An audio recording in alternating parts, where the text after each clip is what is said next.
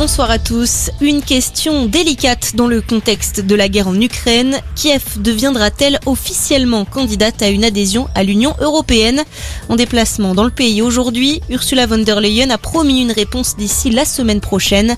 La présidente de la Commission européenne a rencontré le président ukrainien. La guerre qui continue de faire grimper les prix du pétrole. Les États-Unis viennent de passer un seuil qui n'avait encore jamais été atteint. 5 dollars le gallon d'essence.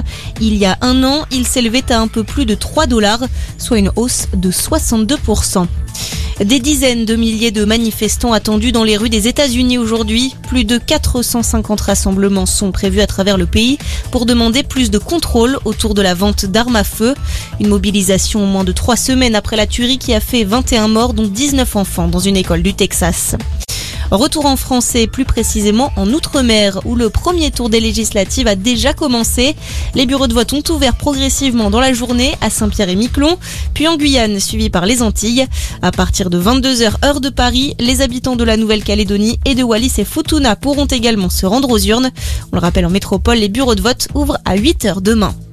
555 millions d'euros. C'est ce que va payer l'Australie au groupe français Naval Group. Une enveloppe en dédommagement suite à la rupture du contrat de vente de 12 sous-marins nucléaires, finalement confiés aux États-Unis. Cet accord est important parce qu'il va nous permettre de regarder vers l'avant. C'est ce qu'a déclaré Sébastien Lecornu, le ministre des Armées. Au lendemain du premier gros feu de forêt de l'année en France, un incendie s'est déclaré ce matin à Spéracède dans les Alpes-Maritimes.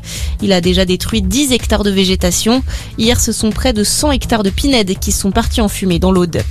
Et puis du handball, finale de la Coupe de France ce soir. Nantes va tenter l'exploit face au PSG qui vise le doublé. Ça se joue à l'Accor Arena à Paris. Coup d'envoi à 21h. Bonne fin de journée à tous.